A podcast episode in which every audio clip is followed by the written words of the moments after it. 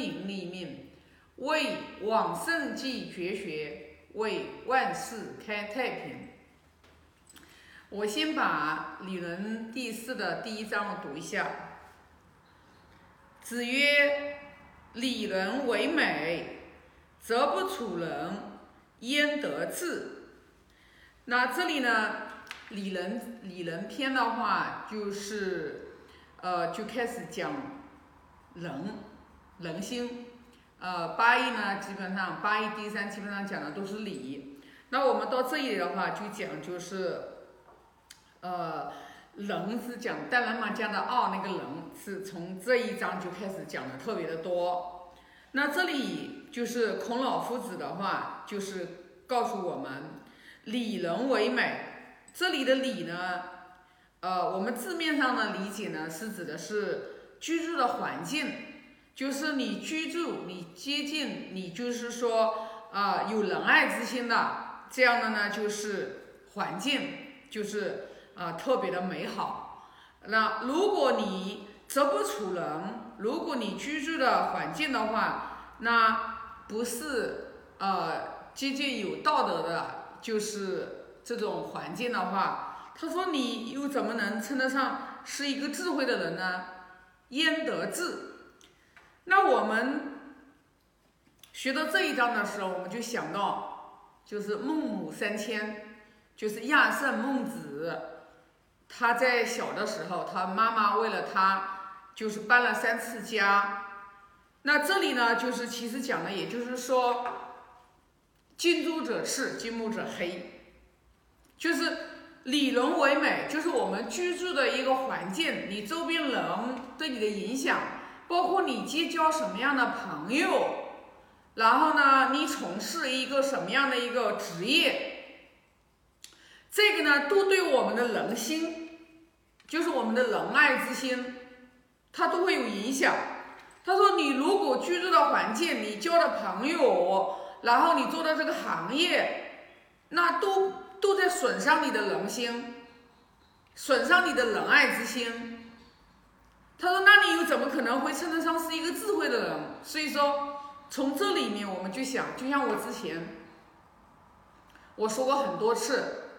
就是孔老夫子在《论语》里面教过我们，当我们自己德行不坚固的时候，我们一定交朋友的时候要交益者三友，要远离损者三友。为什么呢？因为当你自己你的仁爱之心没有增厚的时候，你的智慧也没有打开的时候。你很多的时候，你对于世人世间的这种事情的判断是是非非，你大多数情况下你是人云亦云的，你是没有那个智慧，你去分辨从这个事情的表面，你看出来他到底存的是一个什么样的心。因为我们做人做事，我们不用看他做的，我们不用看他说什么话，嘴巴上说的话你不用去看，你就看他所做的事情。他做这事情，他带来的流弊，他是为了人家这个呃长远的着想的好呢，还是为了只是他自己自私自利，以这个为幌子，然后来谋求自己的私利呢？我们大多数的人，我们是没有这个智慧去辨别的。所以说，当我们在自己的这个德行还没有稳固的时候，什么叫德行还没有稳固的时候？就是说，你无论遇到任何事情，困难、挫折、打击、报复、诋毁、谩骂，你遇到所有的这些事情，都不能让你有任何的起，让你有任何的情绪的，就是被牵着走。就别人骂你，你跟别人表扬你，你其实你心里都明镜了呢。你表扬我，你夸我，你诋毁我，你骂我，这些其实都是你自己对于这件事物的判断，你自己的个人的认知。不管你是表扬我，还是你骂我，对我来说又有什么意义呢？有什么意义呢？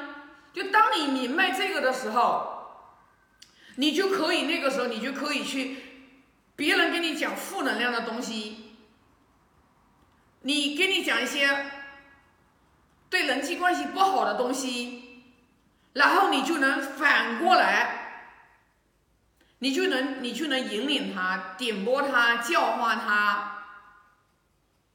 你那个时候就是说你自己的话就有那个能力，你可以去渡人啊，你没关系，你你就随便你跟谁在一起，啊，都不会影响你自己的能量的往下滑。就是说我们以什么来为标准？就是你我们为什么都喜欢跟正能量的人在一起相处？因为我们跟正能量的人在一起相处的时候，我们就会对未来、对生活，我们都会很有信心，充满了信心啊，觉得前途无限光明啊，未来是多么的美好。你跟这样的人在一起，这样的人就是值得你交往的。那你跟一个人在一起交往的时候，他对任何事情看的他都不看好，你好不容易升起来的一点信心，然后他就啪的给你打下去了。就这种人，你一定要远离他，因为什么呢？人其实活就是活的自己的这个精气神，人活就是活的是能量。你看为什么那么多人为什么会跳楼自杀了？那么多人为什么得抑郁症了？那么多人睡觉睡不着觉了？他就是因为能量太低了，他没有那种信心。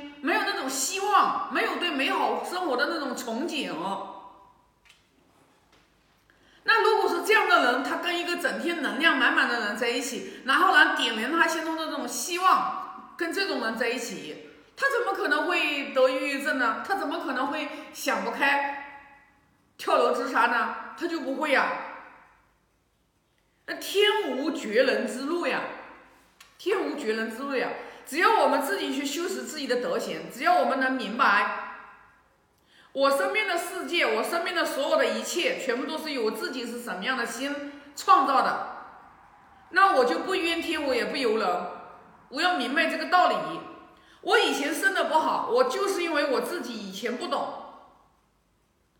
那个已经已经懂了，现在已经懂了，我就抓住这一切机会。那所以说呢，就是为什么讲我们讲，我们永远不要去消耗别人的正能量。你看孔老夫子讲的这句话，你居住的环境，你跟那些人整天在一起也没有志向，整天在一起除了打麻将呀，什么找情人呀，然后那些没有一个胸无大志的人在一起，慢慢慢慢的就把你的志向给消磨掉了。所以说，我们在还没有真正就是说德行很稳固的时候，我们就是一定要，你一定要就诸多的环境，你都要去，你都要去选择。你接近什么样的人，你也要去选择。你你这个从事的行业，你最起码也不要就是说以伤害别人性命呀，或者是什么样的这种行业呀为你。你你只要懂，那因为有人不懂，他不相信，那就没办法，知道吧？那你如果懂，你就要规避，啊，那我们自己的话就是明白了之后，我们就要成为别人的好环境。